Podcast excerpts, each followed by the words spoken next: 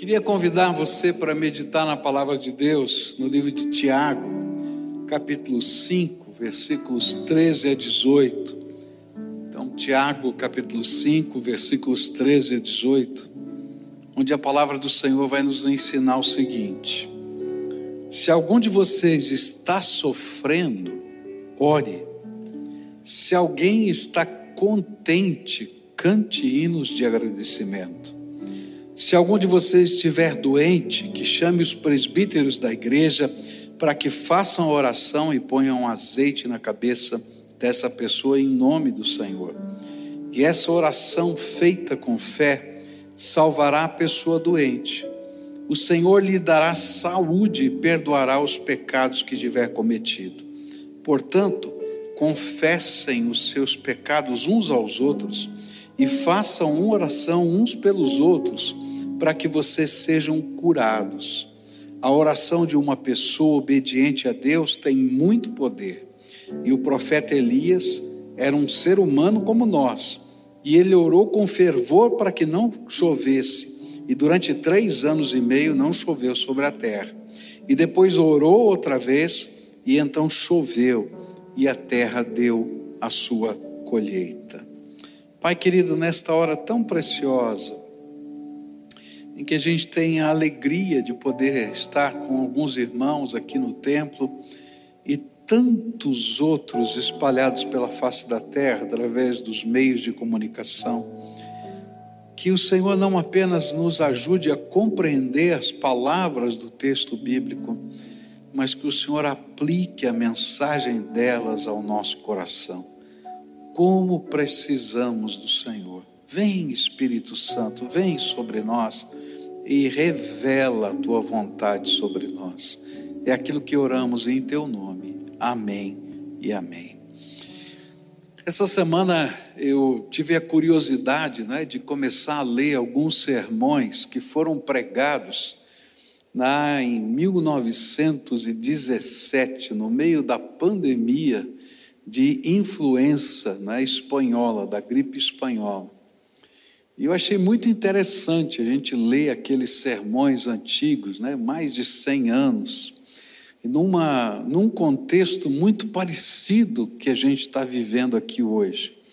E uma das coisas que deu para perceber na leitura desses sermões, e depois de estudar alguns outros textos históricos que falavam de outros momentos como esse, que a humanidade atravessou situações assim, foi que de tempos em tempos, Deus, na sua soberania, Ele permite que algumas coisas aconteçam na terra, para que nós possamos entender e compreender que sem Ele nada funciona. E que alguns dos nossos mitos, né, os mitos do momento em que a gente vive, eles caem por terra na medida em que Deus permite que essas coisas aconteçam. Então eu estava lendo aqueles sermões, né, e estava vendo ah, alguns dos pregadores ali falando sobre os mitos do seu tempo. Né, mitos que eram daquela geração e que não são mais da nossa geração é, e que Deus estava destruindo todos aqueles mitos, todas aquelas ideias que começavam a florescer na terra e que depois até geraram a Segunda Guerra Mundial, que era a ideia de que a raça branca ariana era mais forte, não é, do que qualquer outra raça, inclusive os negros. E um, esse pregador, exclusivamente esse que eu li, um deles, ele dizia assim: olha, essa enfermidade vem para dizer que nada disso é verdade e que todos nós estamos igualados debaixo da necessidade de Deus. E eu achei tão tremendo, porque esses eram os mitos daquele tempo. E a gente tem os mitos desse tempo, e Deus tem que trabalhar o nosso coração. Alguém pode perguntar, por que fazer uma campanha de oração? Não é? Queridos, é porque nós estamos vivendo algo extraordinário nesses tempos. Algo extraordinário para a nossa geração. Não quero dizer para a humanidade, a humanidade já passou por coisas semelhantes, mas a nossa geração, nesse tempo que a gente está vivendo, nós nunca vimos isso. O que está acontecendo aqui entre nós, não é? Quem se imaginou, não é? Ir para uma festa de casamento e tirar fotografia de máscara? Não é verdade isso? Quem se imaginou estar num culto de máscara? Quem se imaginou né, ficar trancado né, dentro das limitações do, do que é possível, dentro de casa, quase um ano, ou mais de um ano, melhor dizendo. Né? E a gente olha para tudo isso e diz: Senhor, que, que tu tens para nos ensinar? E uma das coisas que a gente vai aprender nesse tempo, e que em todas as épocas da humanidade em que Deus permitiu coisas assim acontecerem, é que esse é tempo de a gente bater na porta de Deus. E esse é tempo de a gente deixar os nossos mitos, o nosso orgulho e entender que dependemos dele e que sem ele nada podemos fazer. Por isso eu queria estudar agora Tiago, porque Tiago ele está ensinando para a gente o que significa a dinâmica da oração. Nós estivemos algumas semanas atrás estudando orações da Bíblia e agora nós vamos estudar textos que nos ensinam sobre a oração.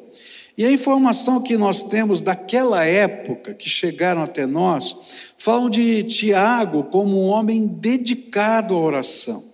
Alguns testemunhos da vida de Tiago Diziam, essas testemunhas diziam que os joelhos deles, dele eram calejados pelos longos períodos em que eles ficavam dobrados em oração. E é por isso que Tiago começa o seu livro falando sobre oração e termina o seu livro falando sobre oração. Lá no capítulo 1, versículo 5, ele começa dizendo assim: Ora, se algum de vós tem falta de sabedoria, peça a Deus, que a todos dá liberalmente e não censura, e ser-lhe-á dada. Peça, porém, com fé, não duvidando, pois aquele que duvida é semelhante à onda do mar, que é sublevada e agitada pelo vento. Ele começa dizendo: olha, o negócio é o seguinte: ore pedindo sabedoria, mas olha como você ora. Ora crendo que você está chegando lá no trono e que Deus vai ouvir a sua oração, porque senão essa oração não funciona, se você não crê que está chegando lá. E aí ele termina no capítulo 5 que nós é, lemos, falando e mostrando para a gente vários tipos diferentes de oração que um cristão pratica. Eu não vou ter tempo nesse culto de olhar esses vários tipos de oração. Ele vai falar sobre a oração do sofrimento, ele vai falar sobre a oração a, a, favor do doente, ele vai falar sobre a oração de libertação de pecados, ele vai falar sobre a oração é, perseverante, enfim, ele vai falar sobre a oração para resgatar aquele que está afastado, e a gente vai a, olhando ali. Mas eu quero olhar para uma destas modalidades, tipos de oração. E eu quero começar com essa mais simples de todas, que aparece no versículo 13.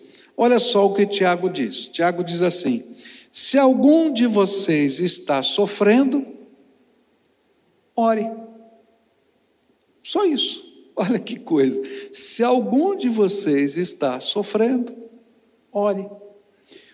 Olha, há uma coisa que a gente não pode é, tirar da mente, que esse tempo que nós estamos vivendo é um tempo de luta e sofrimento.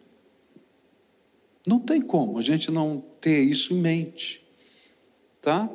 É, essa semana, não é? Na quinta-feira faleceu um irmão querido nosso, jovem aqui, ativo aqui na igreja, não é? é e ontem faleceu a sua esposa, o sepultamento está sendo agora. E os dois tinham uma filhinha, tem uma filhinha de seis anos de idade. gente nossa aqui do nosso convívio, o coração da gente está machucado. Hoje, agora chegou né, a notícia do papai de uma jovem aqui da nossa igreja. A gente todo dia está lidando com isso. Estou falando agora como pastor, não é? A gente tá, já estava comentando agora há pouco, na hora do intervalo entre um culto e outro, exatamente isso. Não tem um dia que a gente não passe por isso.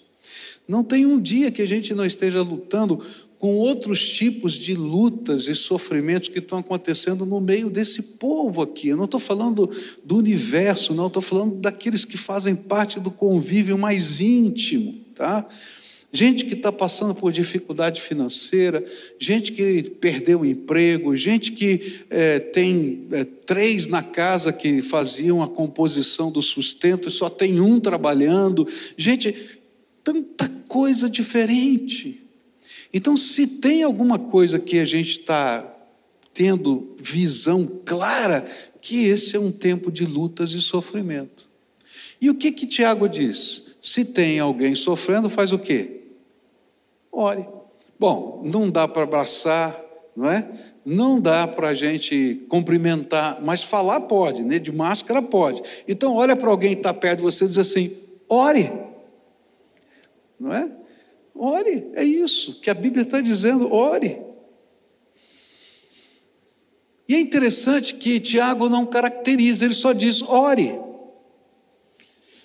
Porque ele tinha na mente dele que a coisa mais natural de um cristão maduro, de alguém que nasceu de novo em Cristo Jesus, que entende a obra da salvação na sua vida, é que diante das lutas e aflições, a coisa mais natural é orar.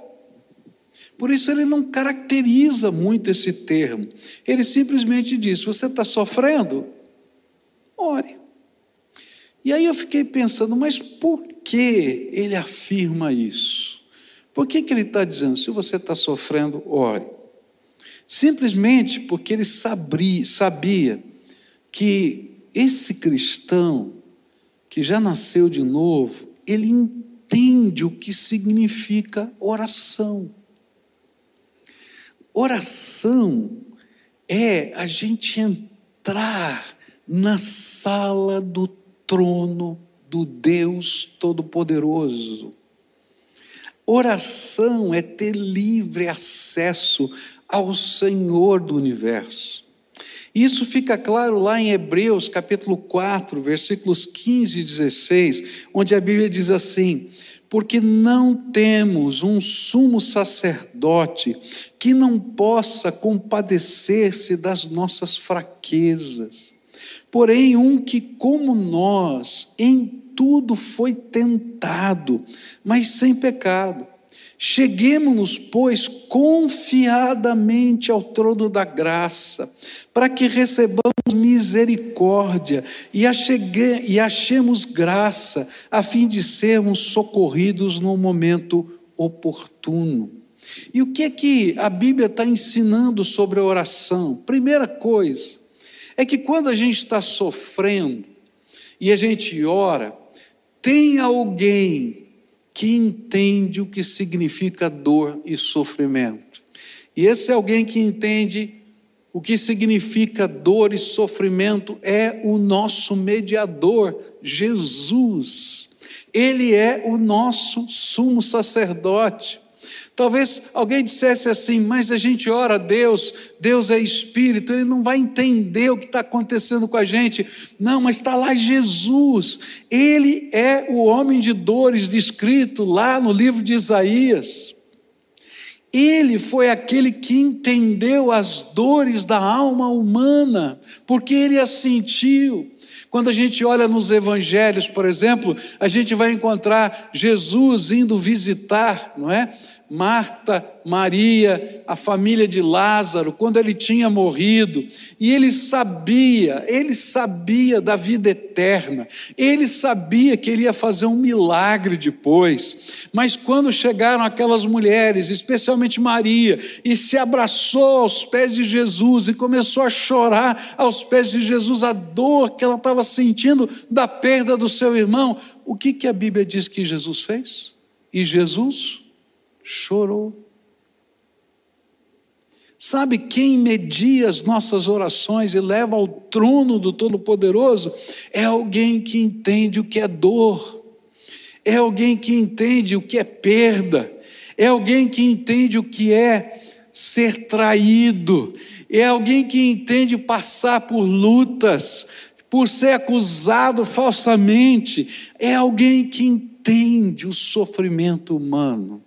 Por isso, se alguém está sofrendo, ora, porque aquele que vai mediar a nossa oração sabe, ele conhece as nossas fraquezas e ele se compadece delas.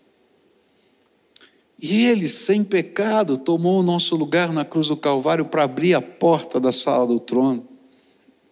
E há aqui nessa expressão de Hebreus outra palavra tão forte, quando ele diz assim: que quando a gente chega a esse trono da graça, a gente pode chegar confiadamente, porque a gente tem uma audiência privada com o Todo-Poderoso do universo.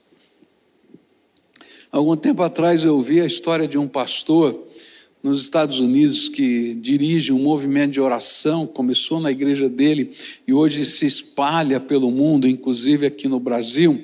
E esse pastor estava lá na sala de oração da igreja dele, e ele tem lá um tempo que ele fica na sala de oração, é uma coisa que é, é preciosa para ele.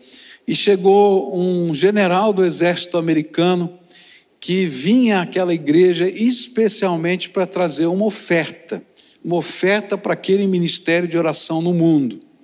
E ele então chegou, foi entrando na sala de oração e tinha algumas pessoas que ali comandavam a sala de oração e ele disse então para uma dessas pessoas: Olha, eu preciso falar com o pastor.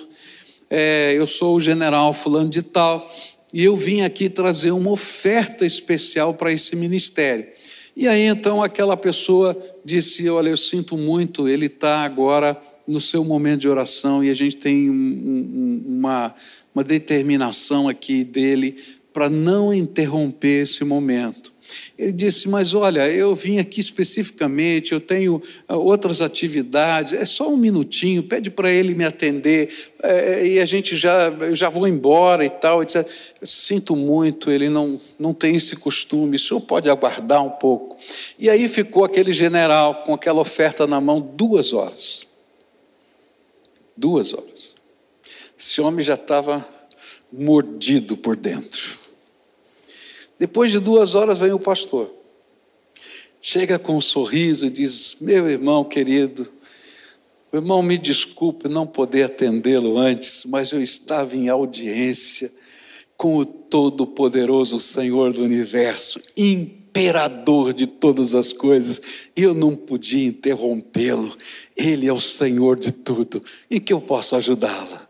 Naquela hora, aquele general começou a se quebrantar porque ele estava começando a entender o que significava oração. Você tem uma audiência com o Todo-Poderoso Senhor do universo, imperador de todas as coisas, e você tem livre acesso à sala do trono. É isso que é oração. E quando a gente chega lá, quando a gente chega lá, a gente vai descobrir uma coisa tremenda, porque a gente começa a olhar, quando a gente adentra a sala do trono, a gente começa a olhar a vida na perspectiva do trono. Muda a nossa perspectiva. Muitos de nós estamos olhando a vida na perspectiva dos nossos próprios olhos. E às vezes a gente não consegue lidar com as coisas que estão acontecendo, porque a gente não consegue entender a vida na perspectiva do trono. E quando a gente entra na sala do trono, a gente vai descobrir que esse todo-poderoso Senhor do universo, ele não tem obrigação nenhuma de responder favoravelmente às nossas orações. Tem muita gente que imagina que Deus é o gênio da lâmpada, escravo da lâmpada, que se eu souber esfregar a lâmpada certinho, ou seja, orar do jeito certo, tá? Ele é obrigado, não é, a fazer o que eu quero. Mas quando eu entro na sala do trono, e eu vejo os anjos e os serafins cobrindo o seu rosto, cobrindo os seus pés, e a glória do trono, muda a minha perspectiva. Ele é o Senhor de todas as coisas. Então o que, que eu vou fazer lá? Se Ele é o Senhor de todas as coisas. E aí o livro de Hebreus vai ensinar para a gente o que a gente vai fazer lá. Sabe o que a gente vai falar lá? A gente vai dizer para esse Deus Todo-Poderoso, quando a gente está sofrendo, que Ele tenha dois sentimentos a nosso favor, que está lá em Hebreus. Senhor, tenha misericórdia. Sabe o que é misericórdia? A palavra misericórdia é que o Senhor não nos dê o que nós merecemos. Porque se Deus nos desse o que a gente merece, estava todo mundo no inferno. Misericórdia, Senhor, retém a tua mão. Senhor, tira de sobre nós isso que está acontecendo, esse peso. Sabe, quando a gente entra no trono da graça, a gente vai olhar para esse Deus soberano, todo-poderoso e vai gritar como Bartimeu gritou, lembra de Bartimeu andando lá naquele caminho, estava lá no meio do caminho de Jericó, e Jesus passa por ele, e quando ele ouve aquele alvoroço de Jesus passar por ele, ele se coloca de pé, levanta suas mãos e começa a gritar: Jesus, filho de Davi, tem misericórdia de mim, Jesus, filho de Davi, tem misericórdia de mim, Jesus, filho de Davi. E as pessoas dizem: cala a boca, cego. Para com isso, ele não para. Jesus, filho de Davi, tem misericórdia de mim. E Jesus para a sua jornada e tem misericórdia daquele cego.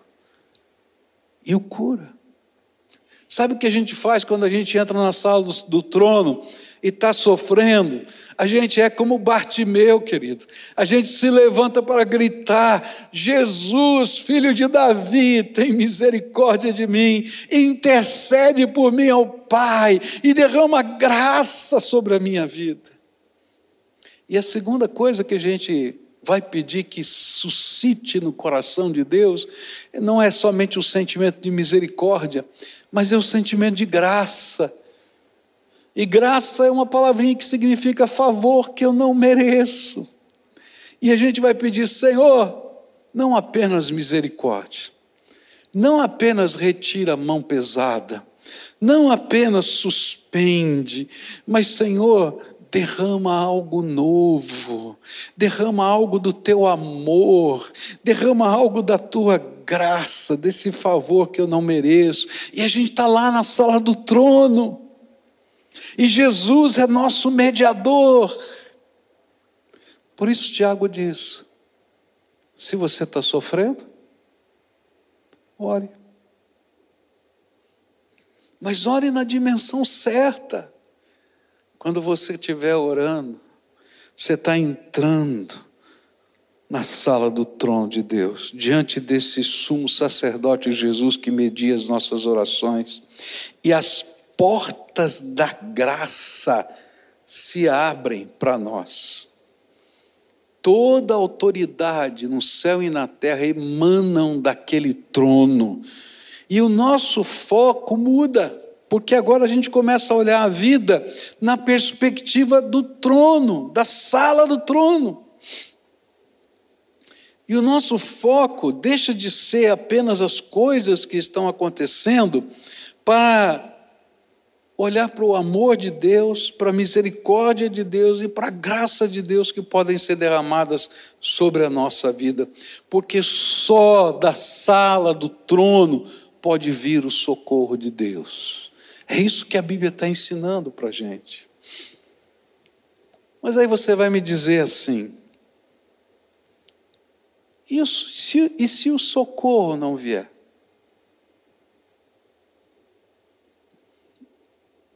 E se o socorro não vier? Orei tanto para que alguém não morresse, morreu. Orei tanto por uma cura. Orei tanto para que não tivesse que passar por uma situação assim. E aí, como é que a gente lida com essas coisas?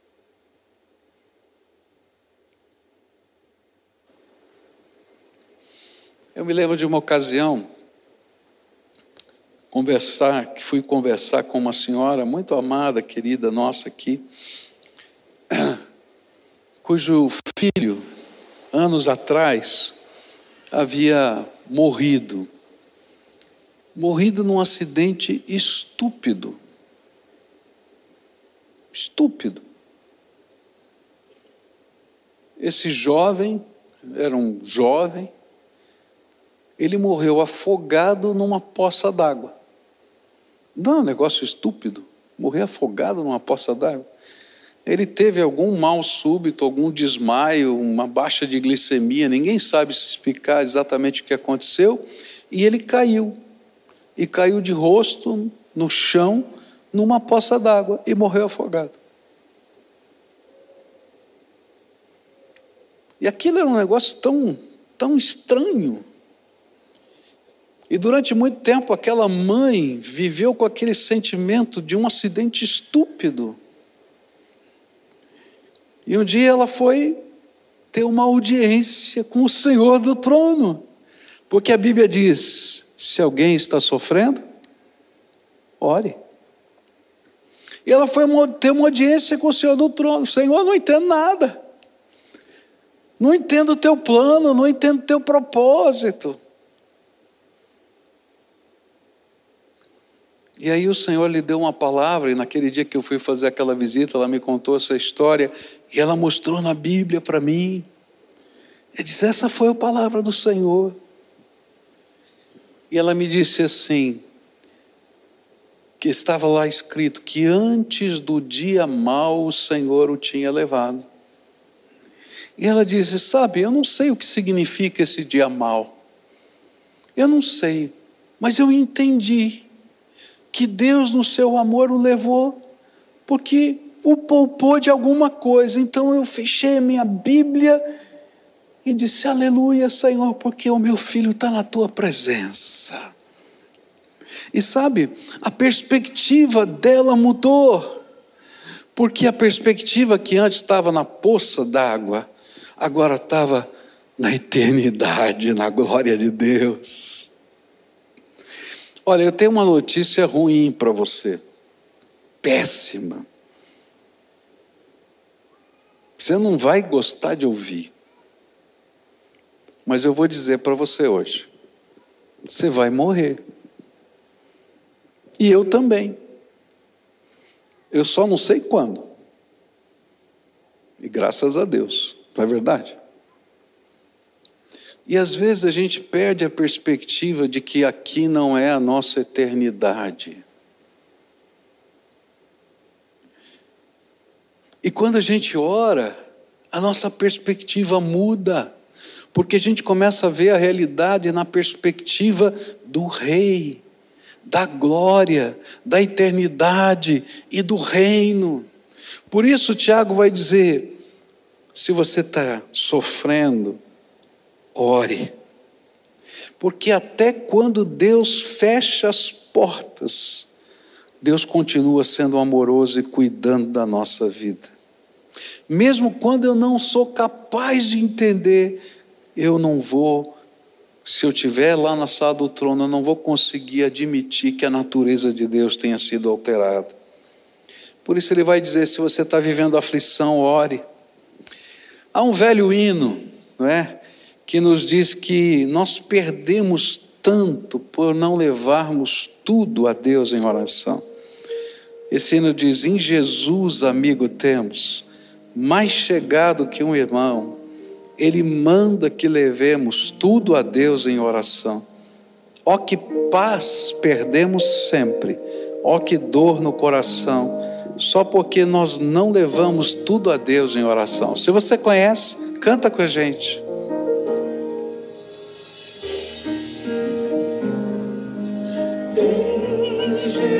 Jesus, amigo,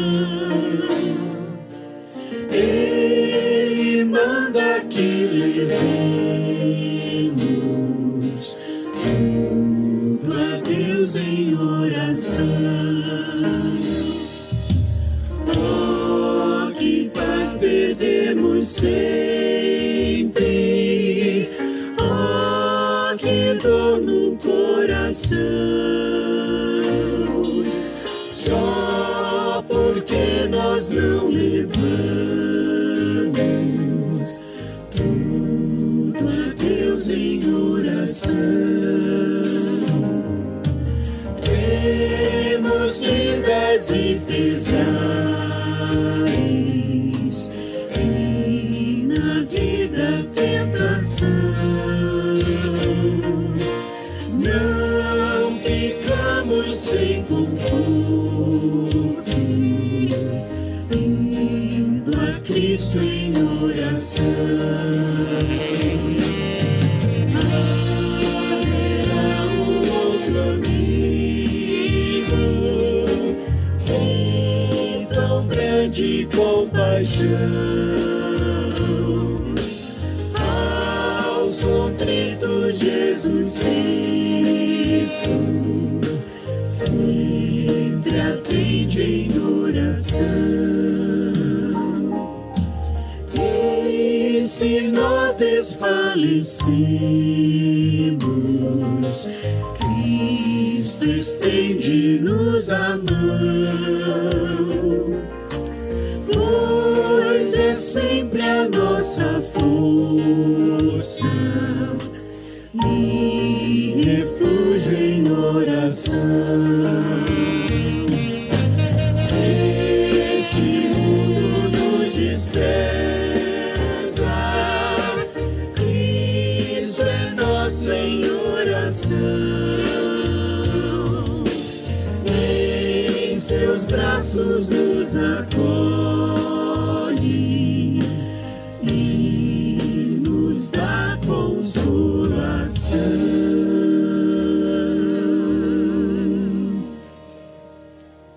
você está aflito, triste, sofrendo, o que, que tem que fazer? Ore. Porque a gente vai entrar na sala do trono. E o Rei, o Todo-Poderoso Senhor é quem nos ouve. E nos ouve em amor, porque temos um sumo sacerdote que intercede por nós. E a gente clama por misericórdia e graça. E sabe o que eu tenho aprendido ao longo da minha vida?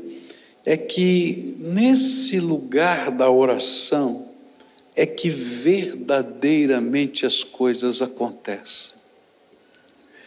A graça de Deus se revela. Há duas semanas atrás a gente falou sobre a oração de Ezequias, lembra? Que recebeu uma mensagem profética: ó, prepara a tua casa porque você vai morrer. E aí ele vira o rosto para a parede clama a Deus. O que, que ele vai pedir para Deus? Misericórdia e graça. E enquanto ele está orando, com o rosto virado para a parede, o Espírito do Senhor visita o mesmo profeta que estava saindo do palácio, ele está no pátio, indo embora. E o Espírito do Senhor diz assim: volta lá e diz para o meu servo que eu ouvi a oração. E sabe, eu vou curá-lo. E vou acrescentar mais 15 anos.